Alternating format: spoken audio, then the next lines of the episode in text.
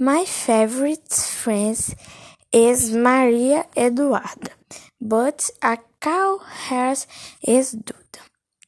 I like her very much.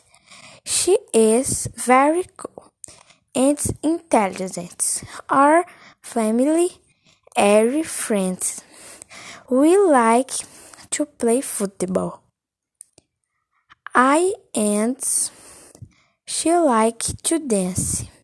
TikTok to play volleyball, play hide and seek, to play Minecraft.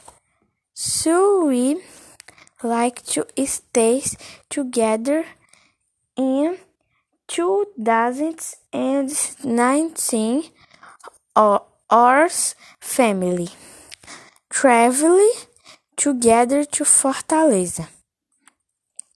We went to the beach and had fun.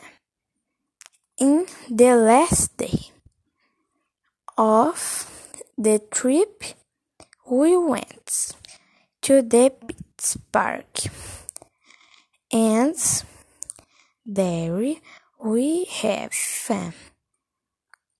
It was very fun.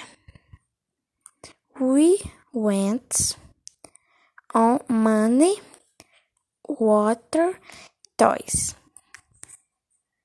Even in the waving pool.